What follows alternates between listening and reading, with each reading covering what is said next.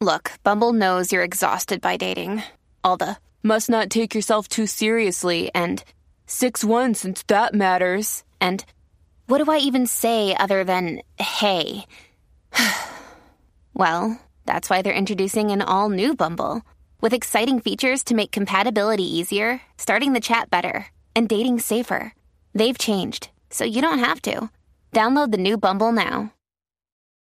From sponsoring cultural events to partnering on community projects, creating youth programs to supporting first responders, at MidAmerican Energy, caring about our community goes beyond keeping the lights on. It's about being obsessively relentlessly at your service. Learn more at midamericanenergy.com slash social.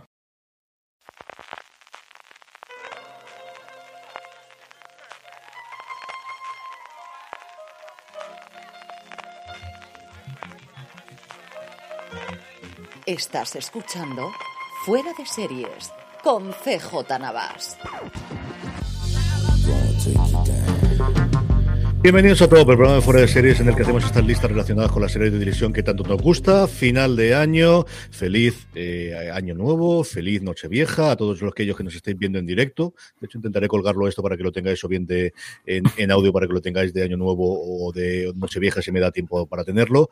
Hoy vamos a hacer las series más esperadas del 2021, es decir, las nuevas series. No, la semana que viene. Do- 2000 2022. El 2022, ya la hemos liado. ¿qué te digo yo? Tienes, tienes puesto los cartelitos mal.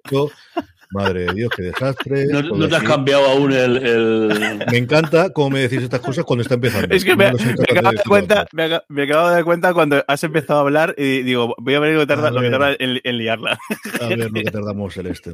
Las series que más esperamos para el año que empieza, para el 2022, aunque todos los años son uno, porque ya sabéis que el tiempo es circular, como diría Crash Cole, y con el coronavirus más todavía. Las series que más esperamos para el año que viene, las series que más esperamos para el 2022, las nuevas series. Haremos otro, la semana que viene o la otra, sobre los regresos más esperados, las nuevas temporadas que más ganas tenemos de ver.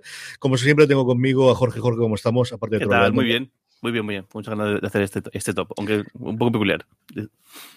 Y también con Don Carlos. ¿Qué tal, Don Carlos? ¿Cómo estamos? Muy bien, aquí eh, viendo los últimos instantes de dos canales de televisión española, de, de, de, de, de, de- de Movistar y de Desgracias. Hoy Con- se cargan, hoy se cargan a viajar y se cargan a Fox Life.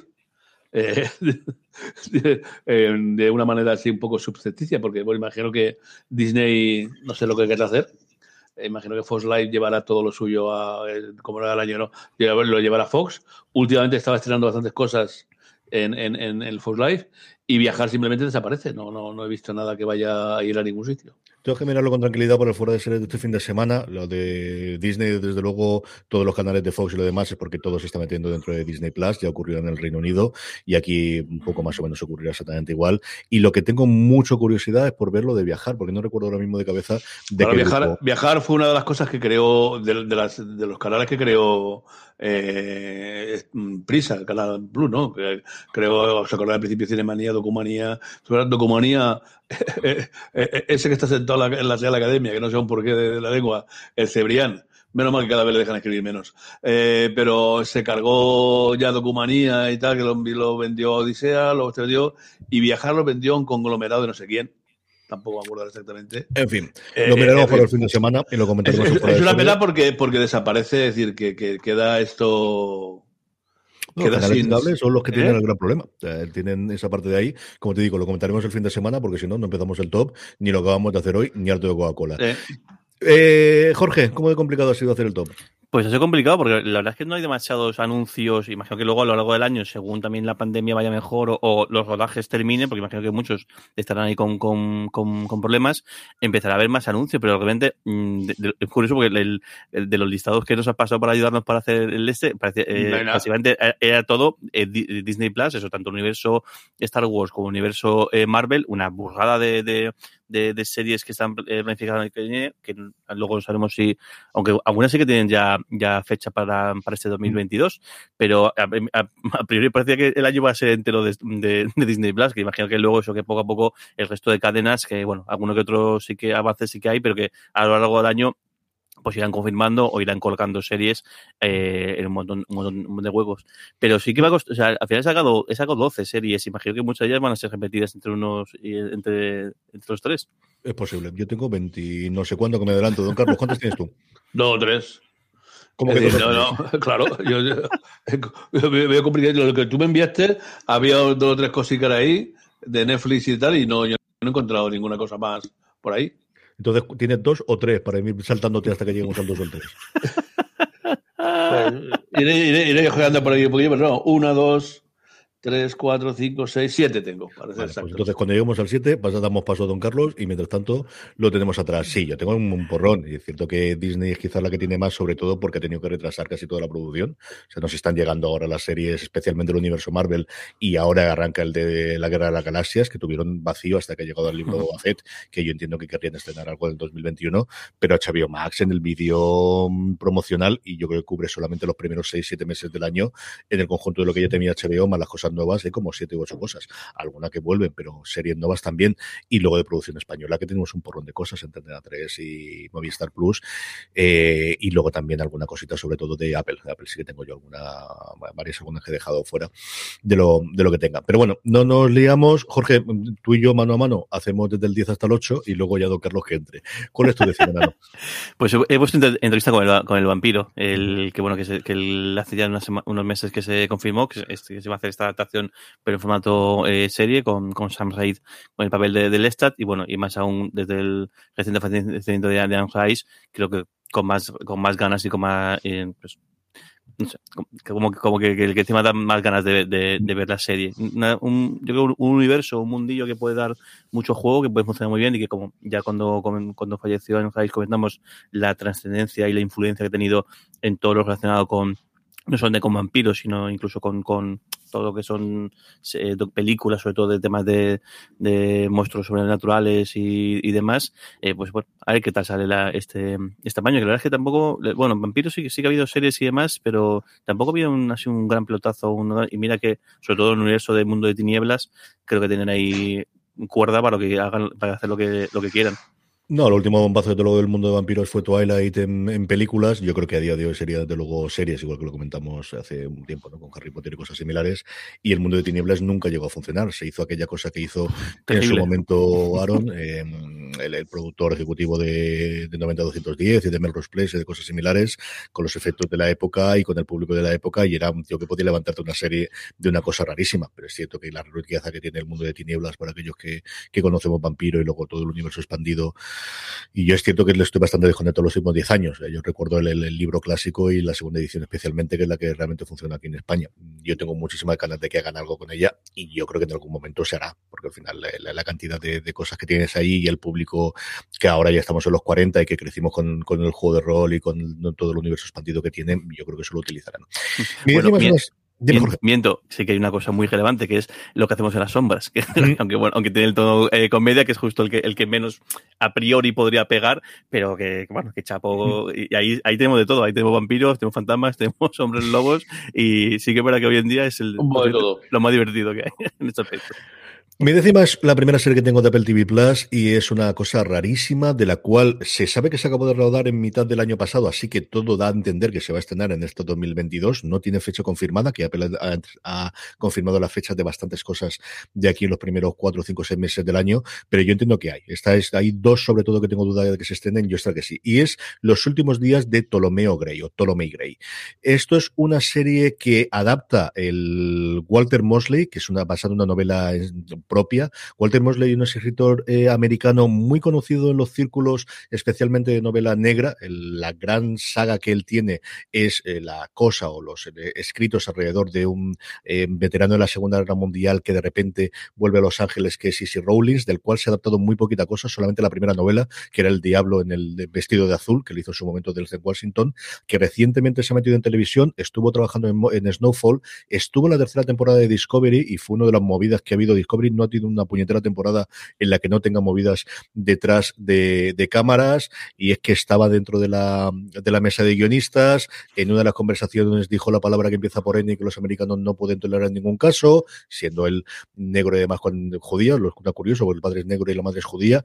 Aquello fue un follón, él se largó de la serie sin decirlo y luego hizo un editorial en el New York Times, en fin, que todo este follón para detrás de las, de las cámaras y lo siguiente que va a hacer es esta adaptación de una novela suya, contiene un poquito de ciencia ficción y es que es un hombre nonagenario con 93 años, que es este Ptolomeo Gray, que gracias a un avance científico puede, el hombre tiene demencia, puede recuperar la, memoria, puede recuperar sus funciones durante un tiempo limitado y lo va a utilizar para resolver el asesinato de su sobrino.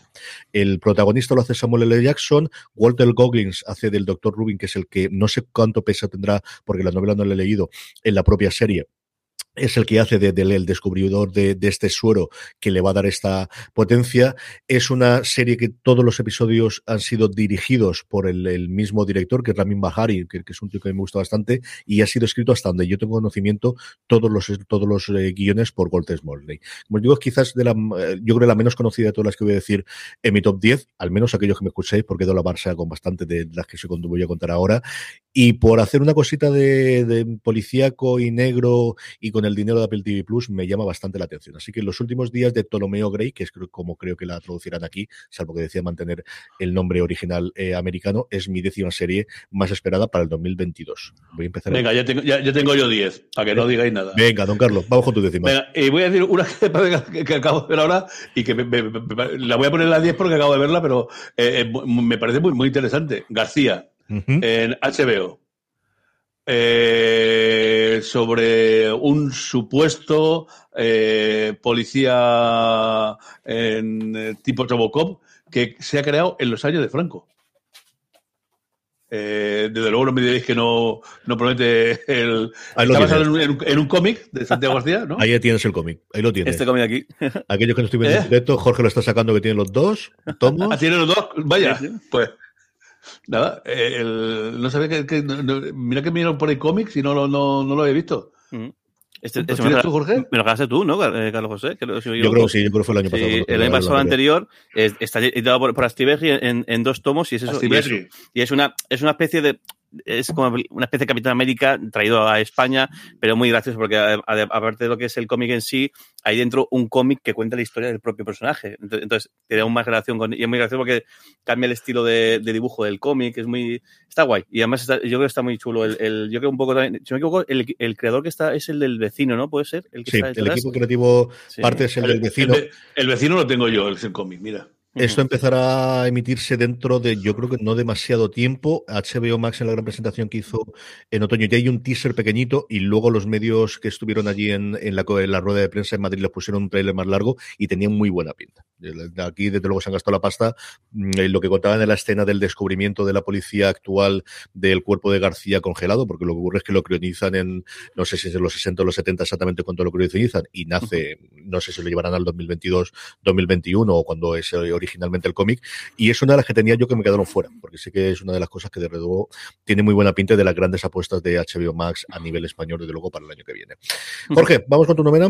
Pues sí, voy a hacer trampa, voy a meter eh, dos porque el, las dos vamos ser relacionadas y que están bueno. Por un lado, y son dos series de, de, Marvel, eh, Caballero Luna o Moon Knight y Hulka, eh, sí, Hulk. Yo creo que los dos personajes que de Marvel así más curiosos y además ya estemos bastante distintos, el, caso de Caballero Luna es un, un, ex, militar que está medio poseído por un antiguo eh, eh, dios egipcio y demás, y con la particularidad de que este personaje eh, tiene, tiene un, trastorno, un trastorno mental, que también muy clásico también de Marvel, de siempre todos los héroes tienen un, no son ninguno Superman, ni todos mm. tienen un, un, algún problema, algún tocado, o el hecho de tener los poderes le, le, genera algún tipo de, problema. Y luego Hulka, que yo también fue un, cómic súper original en su momento, el primer cómic que yo creo recordar que rompía esa cuarta pared, que es a que incluso Hulka ella misma hablaba al, lector, eh, ella misma además era protagonista de su propio, buscaba su merchandising y demás, como, como, que era una, persona muy, muy, muy conocida y jugaba con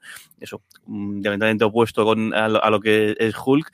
Y creo que esas dos series pueden ser bastante graciosas. Caballero Luna creo que va a tener bastante peso en lo que es el, el propio, la cuarta fase esta de, del MCU, del universo Marvel, y creo que lo de Hulk puede dar un juego a hacer una gamberjada muy, muy, muy divertida. Muy bueno, ¿no? Y además contra tiene a Slani, que es una actriz que ya no tenemos en su momento lo que es capaz de hacer, desde luego en Orphan Black. Eh, don Carlos, ¿tu novena? Pues eh, voy a decir, un, siguiendo con cómic, otra adaptación de cómic, que me extraña que no lo hayáis dicho vosotros, porque me imagino que os gusta. Eh, yo soy un fan de, desde que creo que me lo escuché tú, de Neil Gaiman, y tengo todas las cosas, y Sandman, eh, un cómic que, que, que, yo creo que también tienes tú, ¿no? Por ahí. Que tengo alguno. Una copia, puede que tenga alguno, que otro, algunos, algunos, algunos, millones que otros, ¿no? Bueno, como tienes repartido entre, en tu casa y aquí, ¿no? Pues eh, llega a Netflix eh, el, esta, este próximo año, tampoco pone ninguna fecha en concreto. Y, y bueno, pues el, el lo, lo, los seguidores de Gaiman ya sabéis que pues eh, es una, una, aventura de una persona que viene el mundo buscando la atención, que viene aquí, eh, y bueno, cuando el Incris da vida a Lucifer, dice que Charles Dance como Roderick Borges y Kirby Obel en el papel de muerte. Esperemos, puede ser interesante. Es una de las últimas series que vendieron a Netflix antes de que HBO decidiese apostar definitivamente por HBO Max y a día de hoy ni de coña iban a vender esto. Al final es, pues eso, una de las obras cumbre, pues, pues junto con Watchmen y posiblemente V de Vendetta, de ese poder de Vértigo, la que convirtió desde luego a, a Gaiman en, en, lo que Gaiman a día de hoy y a ver qué es lo que hacen. Yo tengo curiosidad, el propio Gaiman está metido en la adaptación, o sea, él está como productor ejecutivo, pero además como guionista, a él mismo ha hecho cambios bastante sustanciales sobre la obra, ya no solamente el cambio de sexo en alguno de los personajes, sino el origen y el tiempo en el que tiene alguno de ellos. No sé cuántos arcos eh, en total tendrá, porque yo recuerdo que eran nueve, de 19 a 12, no, no recuerdo de nuevo de cabeza los arcos de cuatro o cinco números, más luego esos números intermedios que tenía que vaya a tratar dentro de, de la serie, y es posible que aparezca en alguna lista más, sí, es posible. No voy a decir yo que no, que no la tengamos alguien un poco más arriba. Mi novena es hacer un Don Carlos, pero bueno, realmente es una de ellas y es hablar de tres series musicales españolas, y es que hablábamos de las dos, de la cantidad de ficción española que se está haciendo, ficción y no ficción española, y la cantidad de documentales y series alrededor de la música que tenemos. Si tuviese que quedarme con una, es ese proyecto que anunciamos de Antena 3, de A3, para A3 Madrid Playum, acerca de cómo levantó en su momento BP vuelve a tener grandes noticias para todos los conductores. Cuando vayas a repostar tendrás un ahorro de hasta 40 céntimos por litro en Península y Baleares y 35 céntimos por litro en Islas Canarias, incluyendo la bonificación del gobierno. Cada vez que visites una estación BP en la península y Baleares, puedes ahorrar y disfrutar de todas las ventajas que ofrecen en su programa Mi BP. Y si lo haces desde Canarias, podrás disfrutarlas a través del plan Dino BP. Así que ya sabéis, BP nos lo pone fácil para ahorrar al máximo estés donde estés.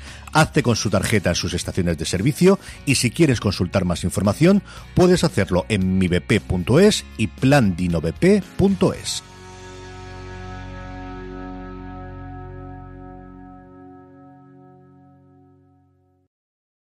From sponsoring cultural events to partnering on community projects, creating youth programs to supporting first responders, at MidAmerican Energy, caring about our community goes beyond keeping the lights on. It's about being obsessively relentlessly at your service. Learn more at midamericanenergy.com slash social. Camilo VI, Jesucristo Superstar, que me parece claro. interesantísimo y una cosa curiosísima, pero ya que estamos aquí en medio, añado las dos, una que vamos a ver dentro de nada, que es Rafaelísimo, y luego ese documental sobre Tino Casal. Así que si tengo que quedarme solo, solo con una de las tres, y, y, ha habido momentos en los que estaban las tres en mi top, luego al final va uno haciendo huecos para intentar meter alguna cosita más, pero como os digo, como señal de la importancia de la música en el audiovisual reciente, y que vamos a tener la oleada, yo creo que los Beatles para iba a ser un revulsivo como lo fue en su momento Making a Murder era mejor para el True Crime, lo fue Serial en el caso de los podcasts, aquí lo puede ser. Desde luego el, el documental de los Beatles y en menor medida el Music Box que ha hecho eh, Bill Simmons para, para HBO Max. Eh, si tuviese que darme con una, la de ficción, que la de Jesucristo Superstar, tengo muchísima curiosidad por ver cómo cuentan esa historia, que me parece absoluta y totalmente apasionante. Y una parte de Camilo Sesto que nunca hemos conocido. Al final tenemos, pues eso, el cantante, y ya está, y el cantante más o menos estrambótico y más o menos extraño, pero esa parte de un tío que se juega absolutamente su carrera, su prestigio y su dinero que no tenía su pasta. hacer, en hacer, sí, sí, es que lo puso la pasta, él.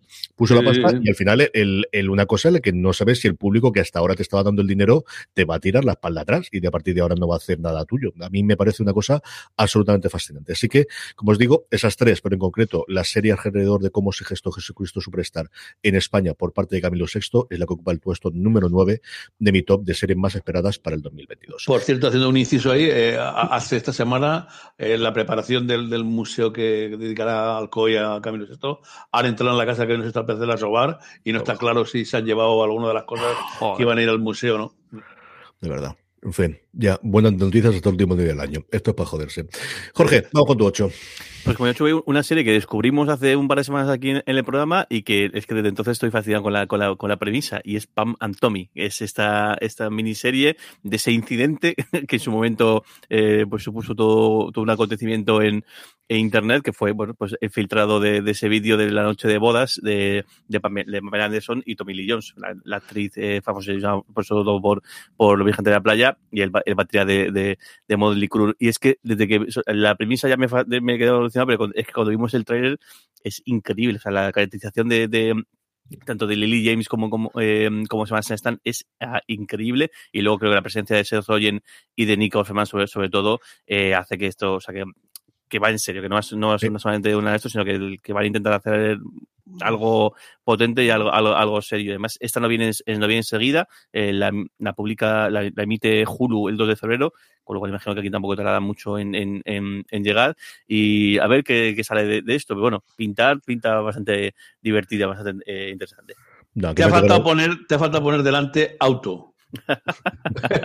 Cuando de hecho la filtración te falta poner delante la palabra auto con o sin guion, ¿no? Pero vamos. Eso bueno, fue lo más. Pues, supuestamente ¿Eh? parece, parece, que la, que la, lo robaron, la, la robaron. La, robaron. El, el, lo es que, que cuentan ahí la historia es que la robaron, desde luego. Haremos ya, ya. con toda la mitología detrás. Luego sí que se han filtrado muchísimas más y veremos cómo será, pero sí. desde luego, esa lo que cuenta la historia y lo que cuenta, porque lo vimos en el tráiler, es ese robo de, de, la cinta robada en la, en la noche de bodas. Como decía Jorge, nos llega dentro de nada y al día siguiente aquí en España está confirmado desde luego que la trae aquí Disney Plus a través del, del, del vertical que tienen de Star, que sabéis que es ese adulto, lo que aquí han utilizado para traer todas las series que no cabía dentro de las de la, de la estructura habitual que tenía o antigua que tenía Disney Plus. Don Carlos, vamos con tu 8. Pues el, es una, cosa que, que, que, me llama muchísimo la atención. Me parece, vamos, el, desde luego, el, leitmotiv, eh, no me acordaba yo, creo que lo comentaste el otro día. Eh, eh, no, me acordé de esa noticia, pero vamos, he visto un poquillo y debe ser un poco agobiante. Además, a lo mejor porque me he cargado dos series de submarinos, he visto el otro día también un reportaje de la, de la Armada Británica y tal, ¿no? Eh, pues Operación María Negra mmm, recuerda eh, la odisea, de, luego, de, de, los narcotraficantes que vinieron en un mini submarino trayendo cocaína para, para aquí un par de tres toneladas, perseguidos por la policía desde Sudamérica aquí. Debe ser algo, ¿no? Sí, lo comentamos en Fuera de Series esta pasada semana, que se había confirmado ya el estreno para febrero, era de los poquitos que teníamos la fecha ya de estreno y los protagonistas que teníamos y esta historia absolutamente increíble, desde luego. No hay tráiler como tal, sí que teníamos alguna fotografía en la que veíamos la parte del submarino. A mí el protagonista, como os comenté en su momento, el actor no es alguien que me mate especialmente, pero la historia sí me parece bastante, bastante interesante. La, la historia parecía llam llamativísima, ¿eh? Y además tuvimos un momento después de, de hace, fue tres años, ¿no? Es que el tiempo después de la pandemia ya no existe, en el que parecía que vamos a tener muchas historias de narcos aquí en España, después del exitazo que esto tuvo en su momento Fariña. Jorge, ¿eh? Fariña, Fariña, que tuvo Fariña, y se había parado Fariña. bastante la cosa por ese lado, y yo creo que sí que hay muchas historias, desde luego, en esa parte para, para contar. Mi 8 es eh, el primer crossover que tenemos y es entrevista con el vampiro, por las razones que ha dicho antes Jorge. A mí, eh, entrevista con el vampiro es una novela que me marcó, especialmente el Estat del vampiro, la segunda novela de la trilogía, eh, it luego ya extendida, pero originalmente la trilogía que se cerraba con La Reina de los Condenados. La película a mí en su momento me gustó, no sé qué tal aguantaría el paso del tiempo y volver a verlo, pero fue un fenómeno, desde luego, que no tuvo luego la continuidad eh, requerida, pues que, que tuvieron otra novela. La Reina de los Condenados, la película, yo la defiendo, pero se nota que al final es, tenemos que hacer la prisa y corriendo porque se termina y fue al final más conocida por el hecho de que la actriz falleció tristemente en un accidente de aviación de helicóptero eh, antes de que se estrenase, mm. después de rodaje, pero después, que era una cantante pues, en su momento tremendamente conocida y que, tristemente falleció. Y mm, como os digo, tengo mucha curiosidad por ver qué puede hacer AMC, que haya demostrado que con los zombies ha logrado hacer, pues eso, pagar la factura durante diez y tantos años de todo lo, el conglomerado. Una de esas plataformas barra cadena va a ganar conglomerado que está en todas las conversaciones de que con alguien se fusionará o alguien se la comerá en el 2022 si todo siga gigantándose, porque está con ese pie cambiado. En Estados Unidos sí tiene una plataforma que es MC Plus que están intentando tener, pero no tiene pinta de que vaya a llegar a tener los números que tienen otras. Aquí en España eh, tienen luego canales pequeñitos, porque tienen Acorn también es suyo, Shudder, que en Estados Unidos funciona medianamente bien para todas las cosas de terror. Aquí tenemos Planet Horror, que no es exactamente lo mismo, tiene películas, pero no tiene tantas series. Como os digo, es una de esas productoras más o menos independientes o conglomerados más o menos independientes, que aquí en España es un verdadero monstruo en canales de pago, tiene veintitantos canales de, de, pago, pero es de las que está en todas las quinielas y en todas las apuestas de que alguien con alguien se fusionarán o que alguien les comprará o que de alguna forma intentarán eh, crecer, que parece que es la tendencia de los últimos años. Dicho eso, como os digo, dentro de ese acuerdo que tuvieron con, con el legado de Anne Rice, con ella y con, con, el hijo, y ahora más aún con el fallecimiento de, de Anne Rice hace apenas unas, unas semanas, tengo muchísimas ganas de ver qué puedo hacer con los recursos del 2021 con entrevista con el vampiro. Así que esa es mi octava serie que más ganas tengo de ver de las nuevas que se van a estrenar en el 2022. Jorge, vamos con tu siete. Pues me siento una que he descubierto con, con esto listado y es The First Lady, eh, una, mini, eh, una serie de, antolo de, antología que va a hacer eh, Showtime. Es bastante curioso porque, bueno, está centrada en, la figura de la, primera dama, o sea, de, la, esposa del presidente de Estados Unidos, que porque hasta, hasta el día de hoy siempre ha, habido, siempre ha sido primeras damas. Eh, y el, el, que pasa es que me, llama la atención porque es, una serie de antología, yo pensaba que, que, es que cada temporada va a ser centrada en una primera dama, pero no, parece que, que al menos en esta primera temporada entremezclan tres, tres, a, a, tres, a tres de ellas. En, en este caso, el, a, a, Michelle Obama, a Michelle Obama, a Betty Ford y a, y a Eleanor Roosevelt. Y claro, y el, el, claro, aparte de Showtime, estas cosas las suele hacer bastante bien, pero claro, es que el elenco es espectacular. En el caso de Missy Obama, eh, la actriz es Viola, de, eh, Viola Davis. En el caso de Betty Ford, el, eh, la actriz es Michelle Pfeiffer. Y en el caso de Eleanor Roosevelt es Gillian Anderson. O sea que eh, en telita aquí, y bueno, y acompañadas por, eh, el, por Dakota Fanning, por Keith, Keith Sutherland. O sea que un elenco espectacular. Y parece ser que esto, que eso, que en lugar de ser que cada temporada está centrada en una, parece que no, que esta primera temporada está centrada en estas, en estas tres primeras damas, en tanto sus carreras como el, creo que el caso de Michelle Obama es más en la, en la juventud, no tanto en, la, en, el momento que llegan a la, a la, presidencia, imagino que será mejor en la parte de la carrera electoral y, y demás, pero me parece un proyecto bastante eh, original y bueno, y es que viendo lo de la gente que hay detrás, pues la cosa pinta muy, muy, muy, muy interesante. Sí, tiene toda la pinta. Tiene muy buena pinta. Es una de las que yo había valorado porque al final tenía fuera porque, porque al final solamente podemos poner 10 o con trampas 13 o 16 o 20. Don Carlos, vamos con tu Va. séptima. Esta es una con que... tu 8. Sí, séptima, séptima, eh, no, mi 7, ¿no? Siete, sí. Eh, una que seguro le he echado a Carlos José, eh, pero bueno, es que me apetece mucho el, el, el, el, tema. No sé si es dónde está o quién es Ana. From sponsoring cultural events to partnering on community projects, creating youth programs to supporting first responders, at MidAmerican Energy, caring about our community goes beyond keeping the lights on. It's about being obsessively relentlessly at your service. Learn more at midamericanenergy.com slash social. Eh, la, nueva aportación de Sonda, de Sonda Times y es que la, yo me acuerdo de haber leído la historia en, la prensa, ¿no? Pues una mujer que se presentó en, la clase, bueno, en, los círculos de Nueva York como alguien que era una heredera de clase alta, que era heredera de una fortuna y los timó a todos, pero vamos, patan y todo. Fue algo graciosísimo cuando se descubrió al cabo de algún tiempo que había gente que había invertido no la empresa de Ana, sino en la propia Ana. Debe ser muy, muy, muy interesante. Y además, siendo el creador Sonda, pues seguro que nos garantiza una, un, una buena serie. Don Carlos dice, en inglés la versión original es Inventinada. Aquí eh, yo ya he visto dos traducciones distintas, que es Quién es Ana e Inventando a Ana.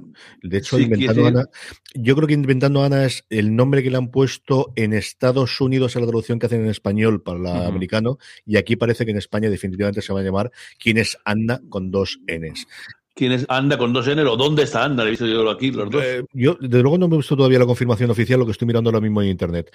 A mí tiene el gran atractivo de, Julia Garner, que me parece una de las mejores actrices de, de su generación. Lo vimos en su momento en. Perdóname, en Justified lo hemos visto recientemente en Ozark, eh, en un montón de en todas las series en las que ha aparecido ella. Y luego también tiene Anna Chumsky, que estuvo mucho tiempo después de Maiger desaparecida. La recuperamos en VIP y es una actriz que a mí también me fascina y me encanta. Es una serie que tengo muchas ganas de ver por lo que decía Don Carlos, porque es la primera gran serie creada propiamente por, por Sonda Rhimes después de, de la adaptación de los Bridgerton. Está directamente escrita, dirigida y, y, creada por ella. La tengo fuera del, del top 10 de aquí, pequeño spoiler, por eso, porque al final me caben solamente, pero sí que es una de las que, eh, si tuviese que hacer las 15, segurísimo que estaba dentro. Tengo muchas, mucha curiosidad a ver qué, qué ocurre con ella.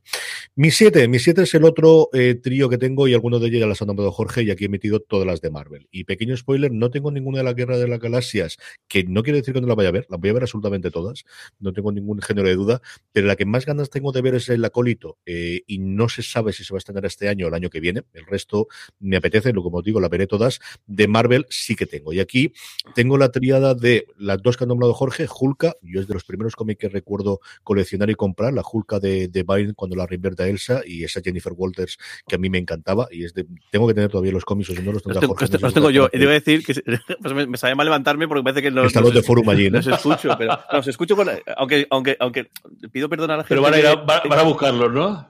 Voy a buscarlo, venga, sigue, sigue.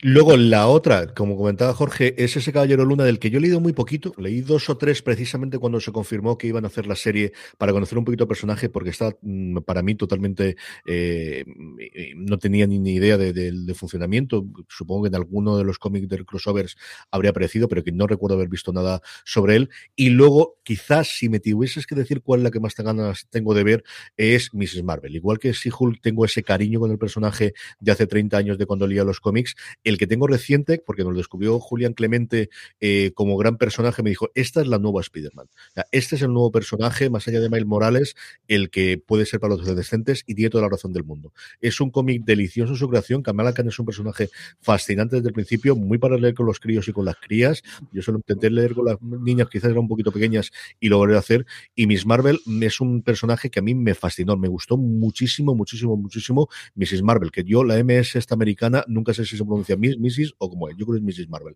Eh, tengo muchas ganas de ver cómo la datan. Hemos visto poquísimo de las, de las tres series. De She-Hulk hemos empezado a ver un poquito de, cómo va a ser la, la conversión en Hulka eh, de Jennifer Walters, pero sin llegar a verla en primera plano. De Caballero Luna, más una, un teaser de escenario y de ambientación que, que, propiamente de la propia serie. Y quizás de Mrs. Marvel sí hemos visto un poquito de, de, de esa pero poquito más.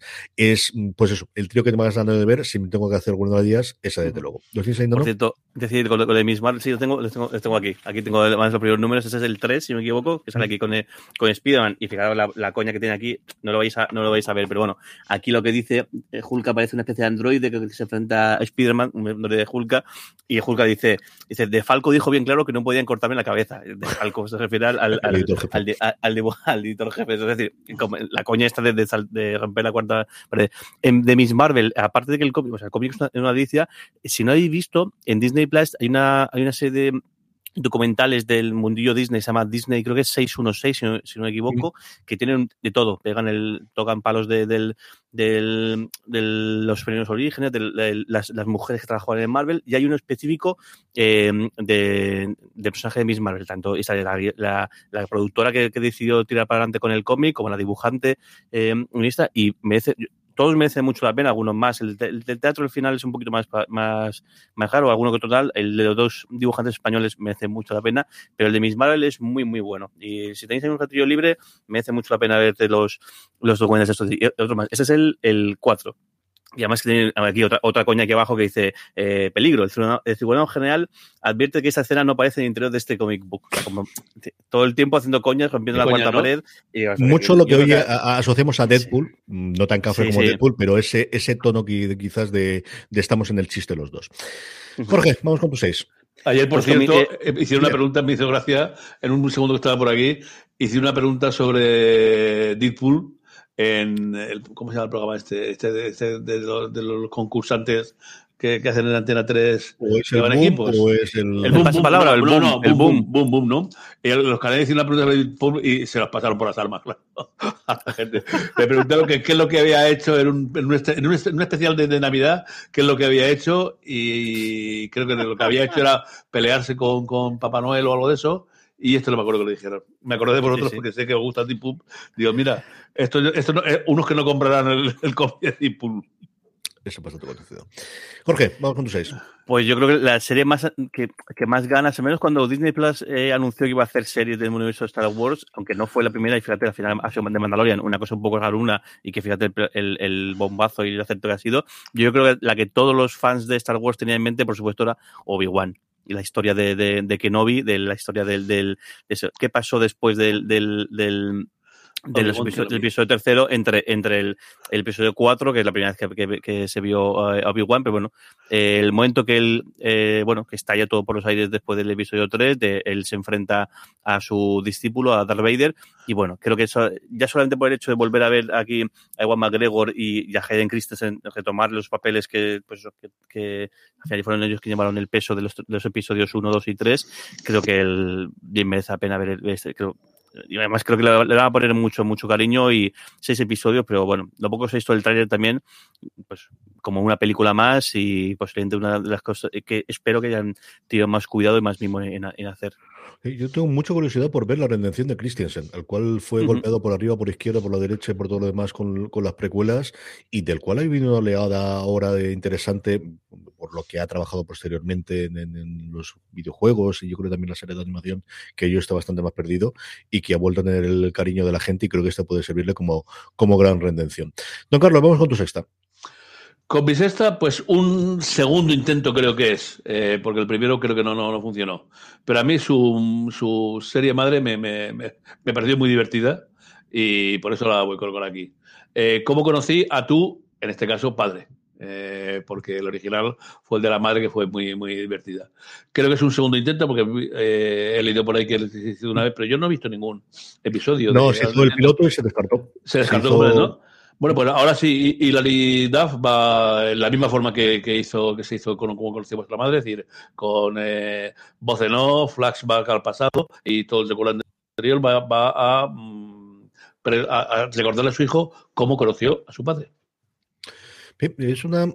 Se queda un poquito por ahí en medio entre Friends y Big Bang Theory, que quizás son los dos grandes estandartes de series que tuvo mucho éxito en su emisión en abierto y que ha servido después para que plataformas originales de Netflix y ahora las que se quedan con los derechos de ellas, pues puedas tener el, el consumo de dos, tres o un episodio diario de, de, sitcom.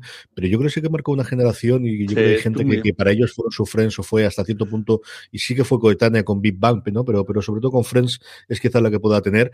Yo lo que pasa es que el tráiler de los dos minutos que hay no me gustó absolutamente nada. También es cierto que el piloto de, de cómo conoció vuestra madre no es lo mejor del mundo mundial con respecto a conforme la serie después funcionó. Sí, te deja la, la parte de la intriga de quién será o quién dejará de ser y sí. te empieza a contar la parte de los críos, pero la serie mejora muchísimo con el paso del tiempo, eh, como suele ser también por otro lado habitual con las comedias.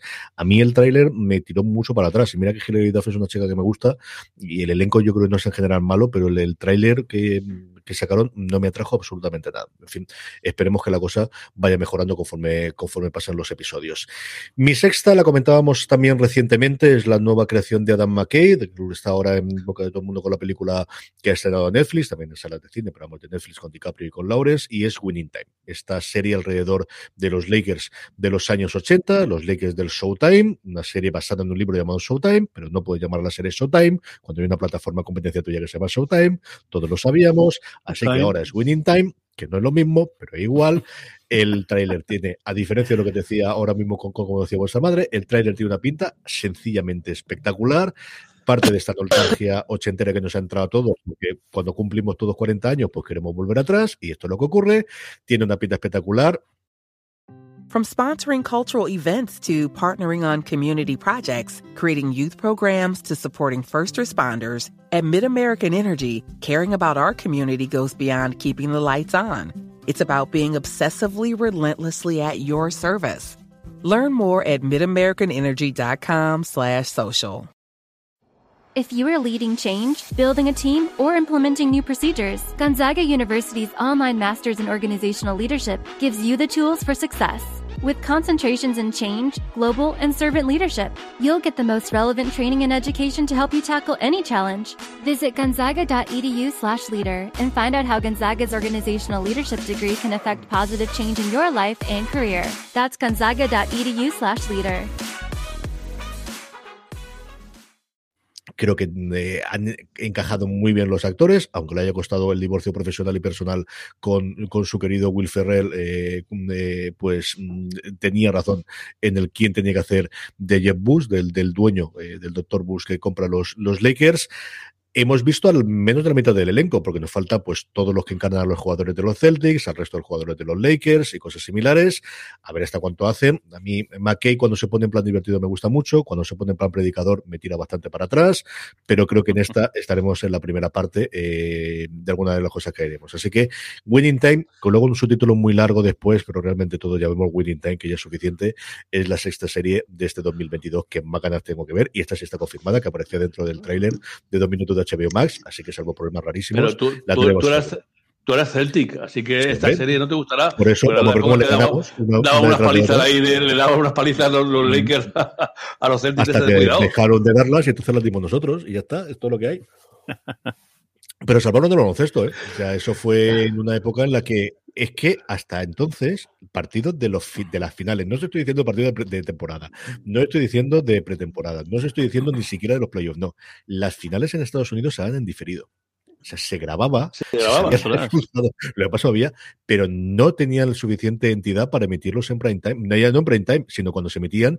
Y mm, ahí el documental que os dije que no está especialmente bien, pero que ha traído Movistar Plus ahora sobre el Dream Team, el primer episodio cuenta cómo toda esa generación de los 80, empezando por Magic y Bird, eh, los últimos coltazos de perdóname, de Karina Abdul-Jabbar, pero especialmente esa rivalidad entre los Lakers y los Celtics es la que le da un nuevo impulso a la, a la liga hasta llegar Michael Jordan, que es cuando ya explosiona, primero Claro. en Estados Unidos y luego a nivel mundial. Pero cuenta cómo unos años antes, después de la fusión con la ABA, la cosa no estaba absolutamente nada, nada, nada clara. Y es que en televisión no, no era una cosa especialmente interesante. Y eh, partidos de las finales que se grabaron y se metieron al día siguiente en otro horario fuera del prime time, porque en esa hora no la, la utilizaban para poner otras series que funcionaban mejor. Es que fuerte. eso era el nivel que había.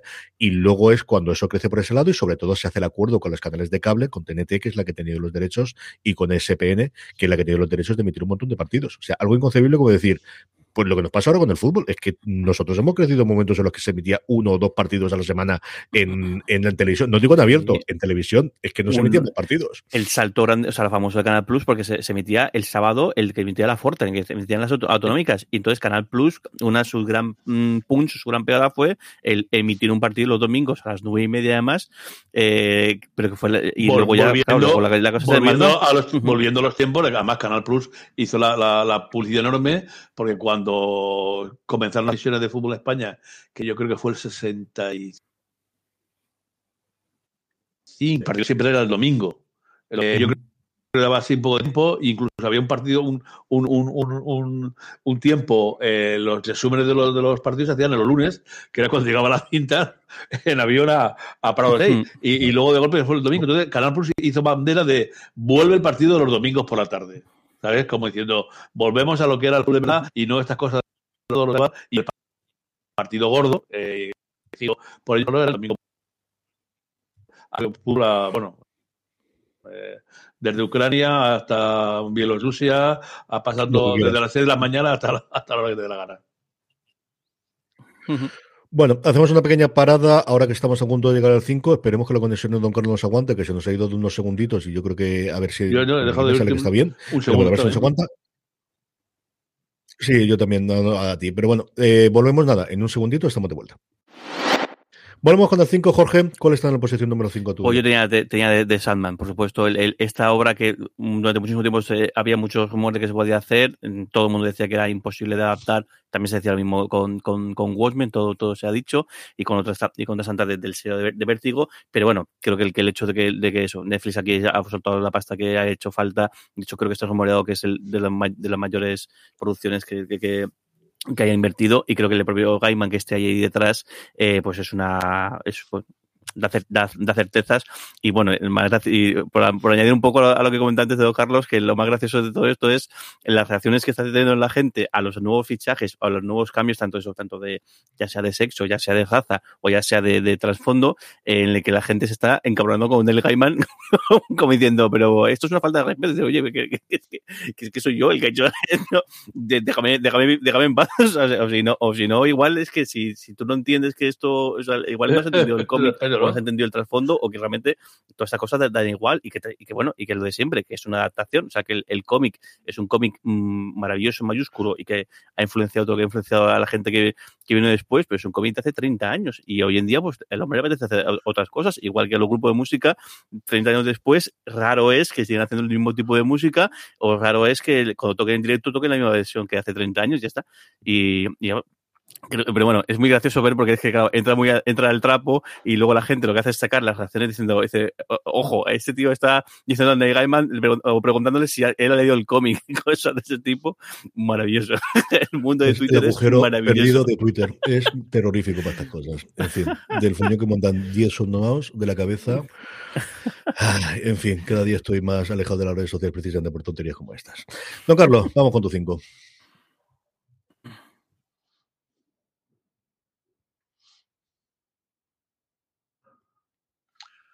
Bueno, pues el, el, es una, una, miniserie que además tiene un nombre parecido a una, serie, a una serie de Netflix, pero, pero me llama mucho la atención y creo que he leído alguna cosa y no me acuerdo si leí el caso este. Eh, Amor y Muerte, Love and Death. Eh, va a ser una miniserie de, de, de HBO y bueno, el, el, trama es una modélica ama de casa que un día tiene un día tonto y así como aquel de que sale aquel día, un día de perros que salió disparando y tal, este mató a una compañera, esta chica mata a una compañera chato. Una cosa, como veis, que puede pasarle a cualquiera en un día que tiene así atontado. Es una miniserie y me llama mucho la atención. Sobre esta estaba leyendo bueno, esta misma. Actores, ¿no?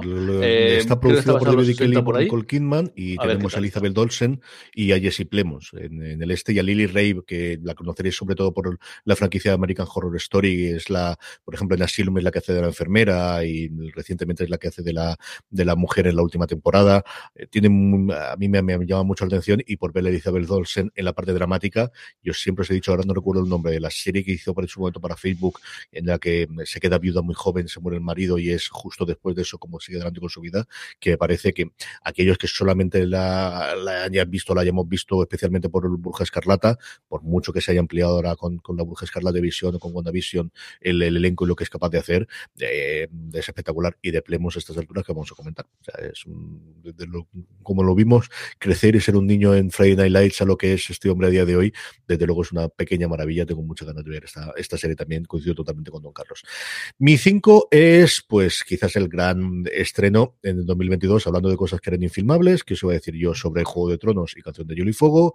Y mi 5, y es cierto que ha pasado ya mucho tiempo de Juego de Tronos y que el final quizás, pues, le bajó mucho el tono, pero al final no deja de ser una secuela, en este caso una precuela de Juego de Tronos, la Casa del Dragón, House of the Dragons, mucho dinero, algún que otro actor conocido, pero igual que ocurrió originalmente con Juego de Tronos, mucha gente desconocida que se suma a la gran franquicia. Unos días atrás, cuando estamos grabando esto, en la Nochevieja del 2021, Martin dice que ya ha podido ver el primer episodio, no sé si con los efectos especiales ya terminados o no, y dice que le ha gustado, así que al menos tenemos esa parte de la bendición, nos ha fastidiado, que él también es productor ejecutivo de todas las series que había alrededor.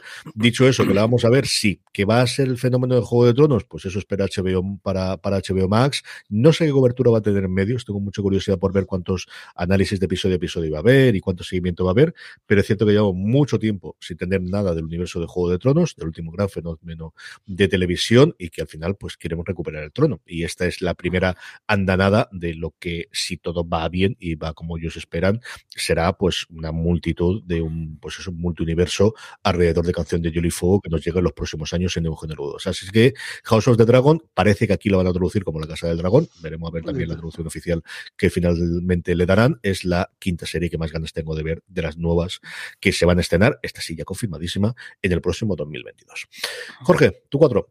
Pues mi cuatro es, el otro día la, comentamos y ahora me he puesto a investigar un poquito más y ahora con más ganas aún, es eh, We on This City, el, esta miniserie de HBO que claro, es que tiene detrás a Pelécanos y a, David Simon. Cuando comentamos que era una, un policíaco de Baltimore ya como diciendo, mira, esto, esta temática me suena y, y, y, por general salen cosas buenas de este tipo de cosas, pero es que claro, es que están detrás tanto esto, tanto, tanto bueno, los, dos, los dos creadores, directores de, escritores de, de, de, de The Wire. Eh, además, en este momento ya hay anunciados tres tres eh, tantos actores, mm. Joe Berntal, eh, que salía en Somia Hero, eso también ha trabajado con, con, con ambos, eh, Josh Charles, que salía en, en, The Good Wife in Treatment, y sobre todo Jamie Hector, el, el, que también salía en, en en, en The Wire. Y recientemente en, en, en Bosch. Eh, está basado en un libro también de un reportero de, de, de Baltimore, el que cuenta un poco los, los- las consecuencias que hubo eh, después de la muerte, parece ser que por, por actuación irregular de la policía eh, de, un, de un, jo- un joven afro- afroamericano y las consecuencias que tuvo y cómo sacudió a Baltimore y las, las, las, la- las, las protestas que hubo y demás. Seis Después. episodios, miniserie, HBO, por supuesto, sigue siendo la casa de, de David Simon. Y bueno, no tenemos, creo, creo que no tenemos fecha todavía eh, oficial, pero, aparece dentro parece- del tráiler de, de HBO Max, así que está confirmada que es para el 2022. Sí, ya esta es la temporada 6.5 de, de The Wire. Esa es la, la, la, mm, secuela que nunca tuvo y que funciona. Yo esta no la he puesto porque sabía que tú ibas a decirla seguro y Don Carlos sí se da cuenta que le di Simon. Así que no, por eso no la tengo. Sino, sí que es una de las que tengo más ganas de ver desde luego el año que viene. Ujú. Eh, Don Carlos, tú cuatro. Ahora ya te he perdido totalmente. ¿Sí? Don Carlos. Ahora sí, dale. Carlos, ¿eh? ¿Me oís? Ahora sí. sí, ahora sí. Adelante. ¿Me oís? Uy, lo hemos perdido. Mm. ¿Me oís? Bueno, pues yo, yo, no, yo no os oigo bien, pero bueno, voy- a, a decir mi, eh, la, la- la serie siguiente para que no llegue a perder. Es un- una miniserie de, de Netflix, eh, eh, Netflix España, y me parece interesante, aunque a mí el gore, si es muy gore, no, no me apetece mucho. Feria, la luz más oscura. Si queda siendo un, un thriller, me parecerá interesante, ¿no? La historia de unas niñas que viven en un pueblo donde los padres no dejaron muy buenos recuerdos, al parecer, por algunos pequeños asesinatos de nada que cometieron entre 15 y 20. Una, co- una cosa que puede servir, eh, dejar a la gente tranquila, ¿no? Eh, atractivo, siempre, ya digo, para mí como, como thriller sí que me parece interesante, siempre que si no, si no hay mucha casquería y cosas de tipo que no me divierten. Si se queda en algo policíaco me interesará mucho. Esta es mi once. Es mucho más, o tiene mucho más pinta de una serie de terror que una serie de, de investigación. Tenéis el tráiler ya largo de dos minutos, habían puesto antes nada, 15 segundos. Eh, se estrena dentro de nada, se estrena en, en enero. Está creada por uno de los creadores en su momento de, de Élite, por Montero, y luego por uno de los creadores de, ay señor, la serie esta española en, en Málaga. Se me ha ido totalmente, Jorge. De, La de, ay, la de, ¿mar de, mar de, mar de plástico. No, ¿Puede no, no. Mal- de- Malaca, Malaca. Malaca. Eh, Está creada por los dos y cuenta, como decía don Carlos, la historia de, mm, dos, mm, de dos chiquillas, dos, dos hermanas, de los cuales los padres se largan porque descubren que ha habido una secta en la que una cantidad de gente o los han matado o se han suicidado y ellos desaparecen por ahí de, de allí. La, el pueblo se gira contra ellas como si ellos fuesen causantes de esto pueblos- y al mismo tiempo se empieza a investigar que igual el culto que ha llevado a estas muertes tiene más implantación de la que esperaban dentro del pueblo. Todo eso lo podéis ver en el tráiler tiene una pinta espectacular y una pinta tuloidea mm, sobre todo en la, mm, la parte de Lovecraft mm, barra sectas, aquellos que hayáis jugado especialmente de Tulu, tiene una pinta de partida con culto complicado y dificultoso y uff, ¿cómo está esto? Espectacular, a mí me, me ha impresionado. Esta es la que tengo yo la 11. Esta, es la que más me ha costado dejar fuera Dejar de todas fuera. las que tenía. El trailer está, está eso, tiene una pinta de mito de Tulu to- total. Y oye, qué, y qué guay que es, igual mm, llego un poco tarde a esto, pero el, cada vez me llama la atención la cantidad de acentos que se, que ya nos, hace unos años como que todas las series que se emitían en, en antena, el acento era más o menos neutro, o el acento era más o menos reconocible. Creo que con Fariña eso cambió muchísimo, y con el resto, con, con Agua Seca y con series de todo este tipo ha cambiado. Y ahora eso, el, el, estas series con un acento abiertamente eh, en, en andaluz de alguna personalidad, y creo que joder, qué riqueza le da y qué, y qué guay que sea, que sea así, la verdad. Sí, al final es una cosa que los críticos americanos siempre comentan, ¿no? El, el- el Ujú. cómo tienes y llevarte a la zona. Se ha hablado muchísimo este año en los medios americanos, evidentemente, de Mero Fistown, del, del acento de Eh, Delco, de esa zona concreta de alrededor de, de Filadelfia que utilizan todos los, los protagonistas. Y aquí igual, yo creo que eso ha hecho el, el- que se den los rodajes fuera de Madrid y el que tengamos creadores que, aunque estén afincados en Madrid, quieran utilizar eso y que las productoras lo utilicen. Que al final, pues aquí ponen Netflix la pasta y lo tengamos. Lo hemos tenido también En muchas series. la peste, en la peste muchísimo. Además, de hecho, se comentó, eh, se comentó mucho, y, pero qué guay, que, que, que bien que un poco la riqueza de, acentos y, y- el puntillo eh, que, le, que le da. Y, las, y también un poco la, como que el que la hace más, más verídica o más, o más seria el que sea así. Mi cuarta es Rapa y es la serie española que tengo más arriba de todas. He comentado varias antes. Feria de verdad que es una de las que tengo arriba. Pero Rapa es los creadores de, eh, esas dos maravillosas temporadas de hierro que hemos tenido ahora, yéndose a Galicia y teniendo a Javier Cámara de protagonista. Y ya está. O sea, yo me dices eso y ya tengo toda la ganas del mundo de verla. Javier Cámara eh, metido dentro de un misterio que él no tenía por qué estar por ahí en medio. Sé poquito más de la serie. Se sabe que ha concluido ya su rodaje. Así que aunque no hay fecha concreta, todo apunta desde luego que la tendremos en este 2022. Lo como os decía, la nueva serie de los Coira, que después de hacer hierro, yo voy a ver cualquier cosa que haga esta gente. Es como Israel de la, eh, de la Torre. Eh, al final, todo lo que hagan esta gente, ahí vamos a estar para verlo. Israel del Santo, perdóname, eh, para verlo. Y con esto exactamente igual. Y Javier Cámara, que yo creo que está en un momento de su carrera absolutamente dulce. Ya yo en las películas lo veo menos, pero lo que hace en Mengohan es maravilloso en los momentos dramáticos. Y aquí cambiando totalmente de registro, tengo muchísimas, muchísimas ganas de ver Rapa, tanto que está en el puesto número 4 de mis series más esperadas para el año que viene. Estamos en el podio, Jorge, vamos con el 3. Pues con el 3 va pues, eh, pues la, la, la, nueva edición de la gran franquicia televisiva, sin lugar a, eh, lugar a dudas, eh, Star Trek Strange New Worlds. El, la nueva, bueno, los Trekkies estamos de, de enhorabuena desde un tiempo para acá, después de una travesía en el desierto bastante, eh, bastante larga. Y esta, y, y, es que esto es como, como vamos, como un, un sueño hecho realidad. El, un sueño. ¿Qué pasó antes de, de, de Star Trek? Siempre que teníamos en, la, en su momento en, en, eh, Enterprise, que sí que estaba situada en el tiempo, si no me equivoco, antes del, de la serie original, pero esto justo, es decir, eh, ¿qué fue Capitán Pike?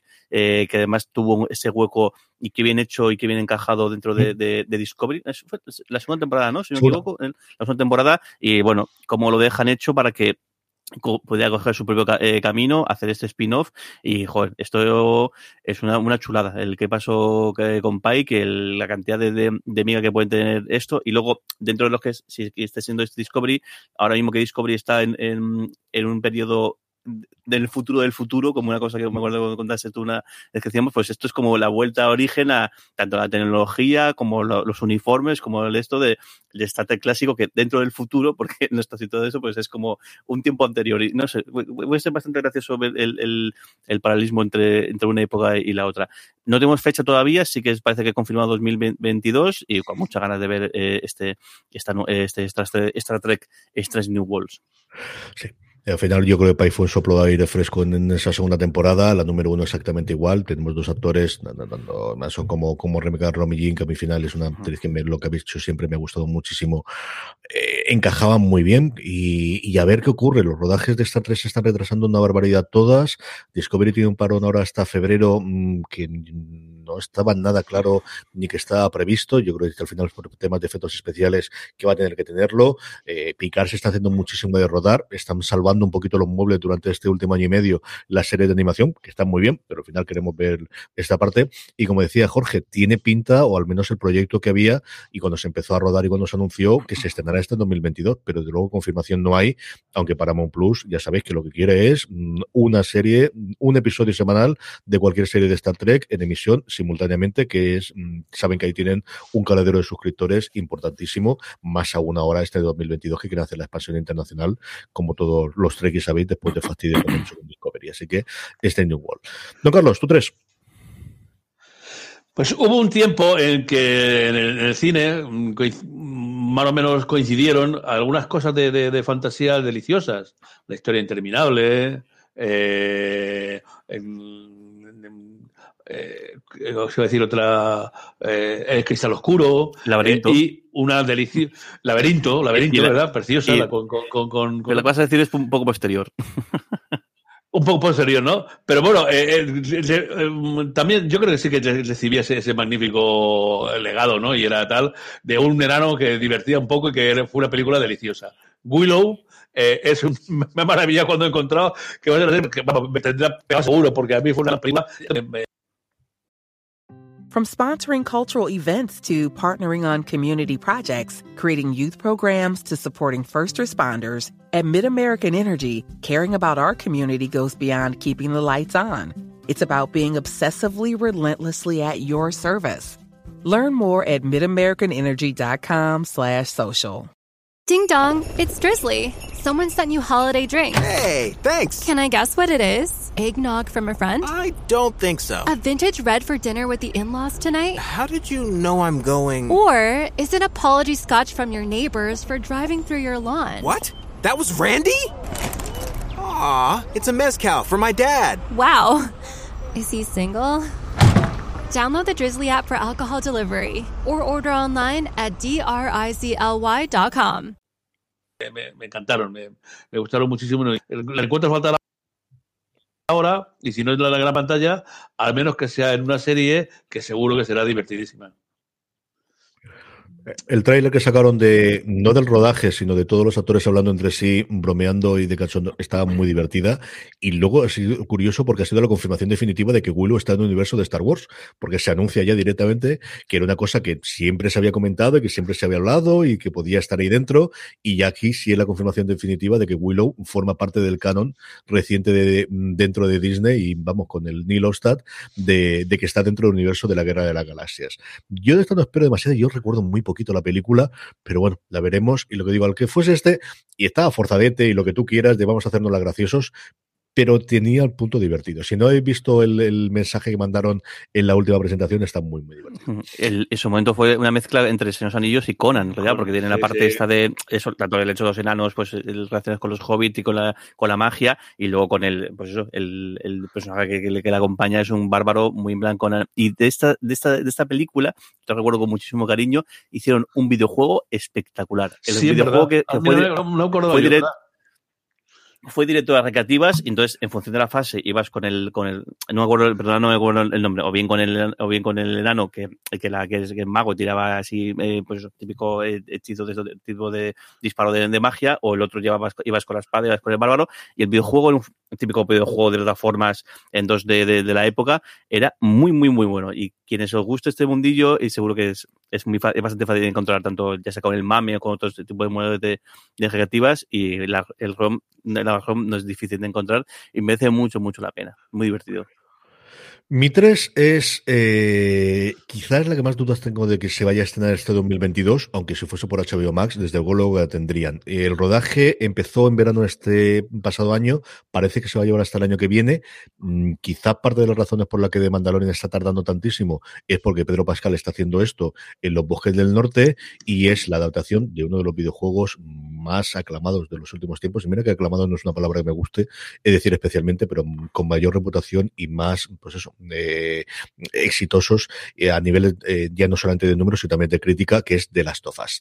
The Last of Us tiene un elenco apabullante de gente, con el último fichaje reciente de, de Nico Ferman en un personaje secundario, y está detrás Craig Mazin, que al final es un tío que después de hacer Chernobyl, cualquier cosa que haga este hombre, a mí me va a gustar, él crea y es un, un jugador empedernido. Yo le oigo el podcast, él tiene un podcast semanal, es cierto que muy de, dentro de la industria, porque hablan de muchísimas cosas de los sindicatos de guionistas americanos y de cómo funciona toda la parte eh, industrial por dentro y de contratos y de cosas similares, pero el, el, lo hacen conjuntamente, eh, si te gustan ellos dos, yo creo que es bastante, bastante interesante y sobre todo para gente que aspira a ser guionista, la cantidad de trucos y de consejos y de cosas que le dan la vuelta está bastante bien, que se llama Script Notes, eh, y lo contéis en cualquier eh, reproductor de, de, podcast.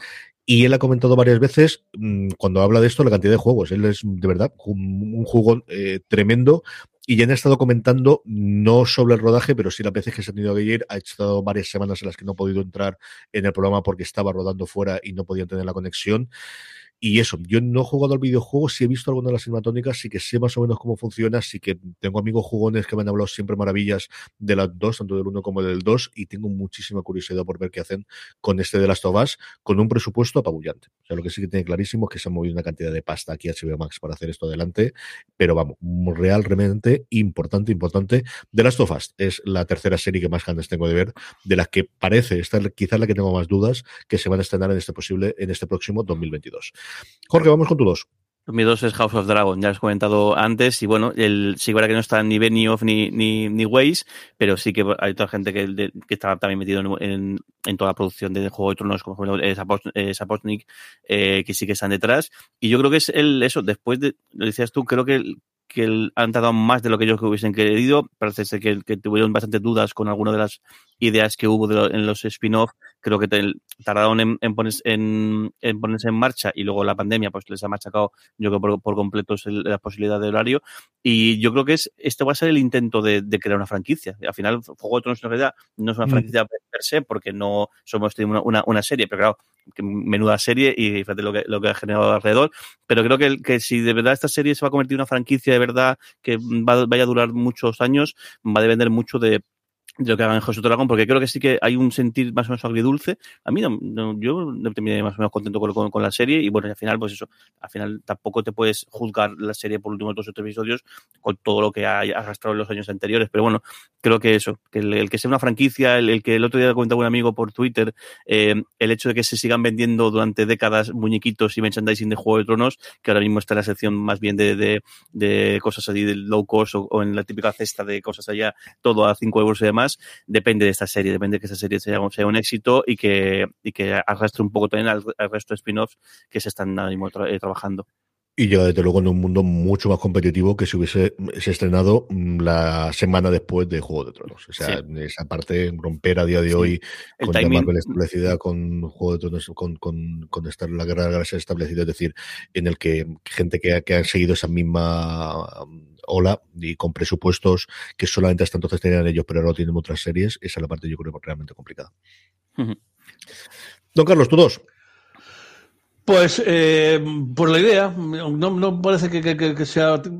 Ahora que estoy pensando, me parece que está en un puesto demasiado alto, pero como he querido deciros, me, estaba desordenado un poco. Creo que alguna de las que he dicho antes debería estar en este puesto. Pero bueno, voy a darle a The After Party, eh, el puesto 2, porque se estrena ya mismo, el, en, este mismo mes de, enero, porque no he dicho nada de Apple TV y porque la idea me parece curiosa. Es decir, es un, un asesinato en una reunión de un instituto y cada episodio lo que hace es contar el asesinato desde el punto de vista de una de las personas que han asistido. Un poco así como en alguna de las versiones que ha habido de los 10 negritos y tal, ¿no? Parece atractiva la, idea y vamos a dejarla ahí en el número 2. Sí, la tenemos, como ya dice don Carlos, dentro de nada. Es el primer gran estreno, desde luego, que tiene Apple TV Plus y, no puedo contarlo nada más. Está bajo embargo. te encanta, te encanta, te encanta, estas cosas te encanta. No, no me encanta, me encantaría poder hablar de ellas. Te encanta recordarnos ahí que eres un, miembro de la, de la Casa Superior. y que... los correos que tienes que mandar, nos manda los correos que tienes que mandar. Te encanta. Es, está, está, Está en, la, zona superior. Mi dos es de Sandman, por todo lo que ha dicho Jorge previamente, y tengo mucha curiosidad, después de todos esos intentos fallidos de hacer la película, que por fin se vaya a la serie, Gaiman detrás, pues creo que tiene toda la garantía del mundo, porque además no es el Gaiman que es un Gaiman ya muy baqueteado y con muchas experiencias buenas y malas de hacer adaptaciones suyas previas. no es el Gaiman de que de repente dijese, dejadme solo que yo sé todo esto. No, es un tío que ya ha pasado por todos los problemas que tuvo American Gods, todos los parabienes que recientemente ha tenido buenos presagios la que ha querido, y ahora con un presupuesto a lo grande para hacer la adaptación de su gran obra, por mucho que el que le pese y por la que al final siempre se ha reconocido y siempre se ha recordado, y ha hecho mucho y bueno después de este hombre, sí, pero siempre será el creador de Sandman, quiera o no quiera. Yo coincido con con, todos los cambios que ha hecho. A mí que haga una muerte como hay, tengo muchísimas ganas de ver qué es lo que ocurre y qué es lo que tenemos con, con esta serie. De Sandman es la segunda serie que esperemos veamos en este 2022, que es la gran duda que tenemos eh, recientemente, aunque esta parece que sí. Eh, como os digo, la número dos, la que, segunda que más ganas tengo de ver en este 2022. Una pequeña pausa, vamos con el uno y con las que nos han quedado fuera. Estamos ya de vuelta. Jorge, ¿cuál es la serie que más ganas tienes de ver? Pues, por, supuesto, y a pesar de los pesares, porque el, el, porque con todo lo que está, lo que lo poco que se está conociendo, lo poco que se está filtrando, no, no es nada, nada halagüeño, pero claro, el Señor de los Anillos, aunque bueno, es, quizás sea mejor decir Tierra Media más que de los Anillos, pero bueno, al final el, el, el claim igual de juego no es el nombre de esos, de esos Anillos, pero bueno, este, esta mm, megaproducción con toda la, ley de Amazon, que también, pues eso, el, se juega el, que eso que cuenta también en una, franquicia. Eh, lo veremos en septiembre. Eh, pues, dinero el que hayan querido, parece que, que llegó la, la burjada de dinero, solamente con los derechos ya se gasta una millonada y creo que ha llegado a millones de dólares el, el gasto en esta primera temporada, que imagino que luego mucho de lo que hayan construido, mucho de lo que hayan eh, creado, podrán amortizarlo en las siguientes temporadas.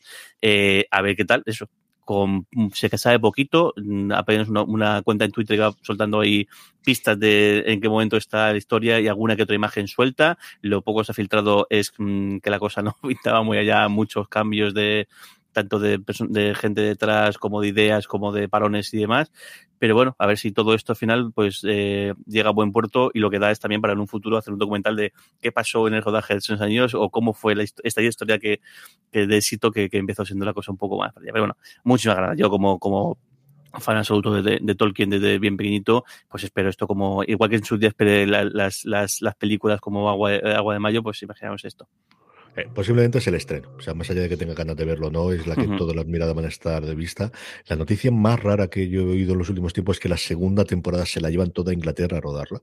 Se la llevan toda a Pinewood y dejan uh -huh. Nueva Zelanda. No sé si por tema fiscal, no sé si por tema de problemas, no sé si por temas derivados de lo que haya sido la pandemia. Es que al final se han tirado a lo tonto, a lo tonto, sí, casi dos años y pico para rodar aquello. Bayona, yo no sé si puedo volver o no, o si se han quedado todos allí confinados, o estuvieron allí viviendo y sin trabajar trabajar y cobrando. Es que no sé cómo ha ido, aunque empezaremos a conocer cositas de estas, yo creo en los próximos meses. Aquí sí tenemos fecha de estreno.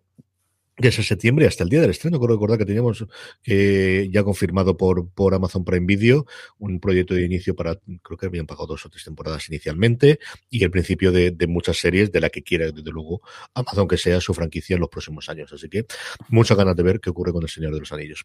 Don Carlos, tú no.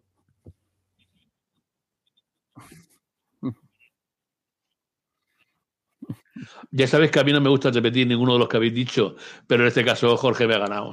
No, no tenía más remedio. El número uno estaba clarísimo que iba a ser El Señor de los Anillos, desde luego. Eh, al margen de todo lo que sucede al margen del hotel, el día 6 de septiembre. A ver si hace algún cine, se animan a hacerlo. Sería guay ver esta serie en, en, en cine. Espectacular. Por estrenos es muy probable que hagan, claro, es que todos dependemos de Madre, cómo evoluciona el bicho. Entonces, en una pantalla grande, sí, ¿verdad? Amazon le encantaría montar a, en los tiempos lógicos y normales, haber montado aquí, vamos, aquí en España, de luego, como mínimo, una premier gorda en alguno de los dos cines del centro de Gran Vía de Madrid. Eso lo tengo más claro que el agua. A ver qué es lo que ocurre en su momento. Mi 1. Mi 1 es una serie con la que voy a dar la barrila, ya lo he dado previamente, la voy a dar en los próximos tiempos, y es una serie llamada Separación, en la versión original Severance, se estrena el 18 de febrero en Apple, creada por Dan Erickson, que es un tío para mí totalmente desconocido, dirigida y con producción ejecutiva de Ben Stiller, que dirige, si yo no estoy equivocado, todos los episodios, Adam Scott, eh, John Turturro, eh, Christopher Walken, son los tres nombres más conocidos del elenco y os leo la sinopsis que es en separación Mark Scott, el personaje de Adam Scott, dirige un equipo en Lumon Industries cuyos empleados se han sometido a un procedimiento quirúrgico que separa completamente los recuerdos del ámbito laboral y los de la vida personal. Este atrevido experimento de conciliación se pone en tela de juicio cuando Mark se encuentra en el centro de un misterio que lo obligará a confrontar la verdadera naturaleza de su trabajo y de sí mismo. Muy poquita información más allá de esto, como os digo, apenas unas fotografías, mucha vibraciones a devs, muchas vibraciones a lo que podría ser un episodio largo de, eh, de Black Mirror y a mí, desde el principio, Stiller, ya sabéis que a mí me, fascinó lo que hizo en Escape de Mora, es un tío que me gustó muchísimo, es que es el director de, la locura esta de, de, Pacific, entonces del, ah, el señor de, Tropic Thunder.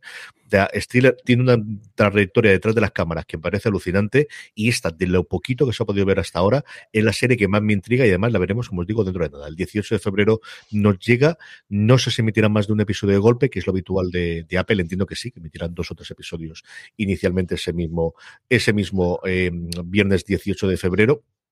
Pero tengo muchísima, muchísima curiosidad y además, como está muy reciente, tenemos fecha, quería ponerla arriba que no se me olvidaba. Así que este Severance o esta separación es la serie, desde luego por ahora, que más ganas tengo de ver de las que están confirmadas, ¿no? Ya veremos, de estreno en este 2022.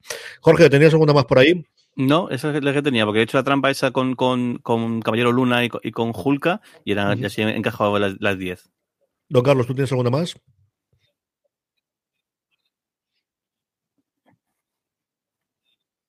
Tenía apuntado aquí eh, Smiley, que es una, eh, una, una, serie basada en la obra de teatro. Alma, otra de Netflix España, sobre misterio. Bienvenidos a Eden, otra de misterio de España. Una basada en un cómic, Tokyo Vice, de HBO. Lo tenemos dentro de nada. Hasta el tío de Netflix de y el pacificador. aquí, que yo El creí que de sería una de las que diríais Tommy, eh, The After Party e Inventing Anna y García. Esas todas las tenía yo para apuntadas por ahí. Y luego cosas que se me han quedado fuera. Halo, si nos llega finalmente eh, esta serie, Mm. pues eso, proyecto de llevar Halo es desde que Microsoft hace más de 10 años cuando empezamos a hacer fuera de series, decidía que quería hacer series en ese momento y luego lo, lo, lo abandonó com- completamente ese proyecto y parece que definitivamente llega a Showtime. La que acaba de nombrar ahora Don Carlos, el pacificador, que nos llega dentro de nada. Y a mí John Cena es un tío que me cae muy bien y esta tiene pinta de tener el tono irreverente de, de, de Gunn que hemos visto en los Guardianes de la Galaxia, especialmente en el en la nueva versión del Escuadrón Suicida, que es de donde coge el personaje y tira partido de ahí con él. Y luego tres cositas, eh, perdóname, eh, eh, City, que también la he nombrado Jorge Anda y Jorge antes, y eh, Inventinana, las que tenía. Y luego cosas que no hayamos nombrado, como decía, Halo, Peacemaker, La novia gitana, tengo mucha curiosidad por ver la gran apuesta que yo creo que tiene Antena 3 el año que viene, tanto por nombres delante y más allá después de, del follón este año con el premio Planeta, de, de- esta adaptación de la primera novela de, de Misterio, con Paco Cabezas en la dirección, y luego eh, The Gilded Age, que no hemos nombrado y que tiene el estreno también dentro de absolutamente nada, a ver qué es lo que hace Fellows trasladándose de su Inglaterra habitual a Estados Unidos y con estos magnates del ferrocarril que empiezan a ganar dinero en serio en Nueva York, y luego The Dropout, que también ha tenido muchísimos problemas, es la versión ficcionada de Elizabeth Holmes, que está ahora mismo precisamente el juicio en Estados Unidos, la de inventona de Ceranos, de esta máquina que iba a revolucionar la eh, detección y todos los análisis eh, bioquímicos y todos los análisis médicos y se quedó en la nada y como os digo ahora precisamente está especialmente en los medios americanos porque está ahora mismo el juicio por fraude y en función de cómo se ha catalogado lo que ha hecho tiene unas consecuencias o tienes otras. No sabemos cómo cómo va a acabar la, la cosa y cómo vamos a, a tenerlo. Ha habido varios cambios de, de actriz, hay también un documental en marcha. Hay un documental, si no conocéis nada del caso de Ceranos, en HBO Max, eh, que es bastante interesante, a mí me gustó bastante, bastante cuando, cuando lo vi. Y este de Dropout, eh, hay otro también, que no, no recuerdo el nombre, sobre Uber, Uber. que también se estrena el año que viene eh, sobre ese tema de, de Bros o algo por el estilo que también tengo curiosidad y estas historias que cada, yo creo que cada vez vamos a ver más de historias tecnológicas recientes alrededor de una persona muy carismática y que ha revolucionado o no. Tenemos también la de WeWork pendiente que también creo que se estrena para el 2022 pero quizás de esas tres la de la de Elizabeth Holmes es la que más curiosidad tengo este como os digo eh, de Dropout que es como se ha llamado la serie. Y aquí terminamos este top, deseándoos pues una muy feliz noche vieja a aquellos que nos estáis viendo en directo, ya sabéis, twitch.tv barra es, volveremos el próximo domingo como siempre a emitir el fuera de series habitual, el domingo 2 de enero ya del 2022 a partir de las 11 de la mañana nos podéis seguir si nos queréis oír en directo y luego como siempre en diferido, así que feliz noche vieja y feliz año nuevo, don Jorge, un beso muy fuerte, Fel- Un beso muy grande y feliz año don nuevo. Carlos, feliz noche y feliz año nuevo. Feliz Y a todos nuevo. vosotros, querida audiencia, pues eso mismo. Gracias por habernos acompañado en fuera de feliz series todo este año. Esperamos noche, feliz año nuevo. durante el 2022. Un abrazo muy fuerte, besos muy fuertes. Feliz eh, Nochevieja, feliz año 2022. Y que recordad, tened muchísimo cuidado ahí fuera.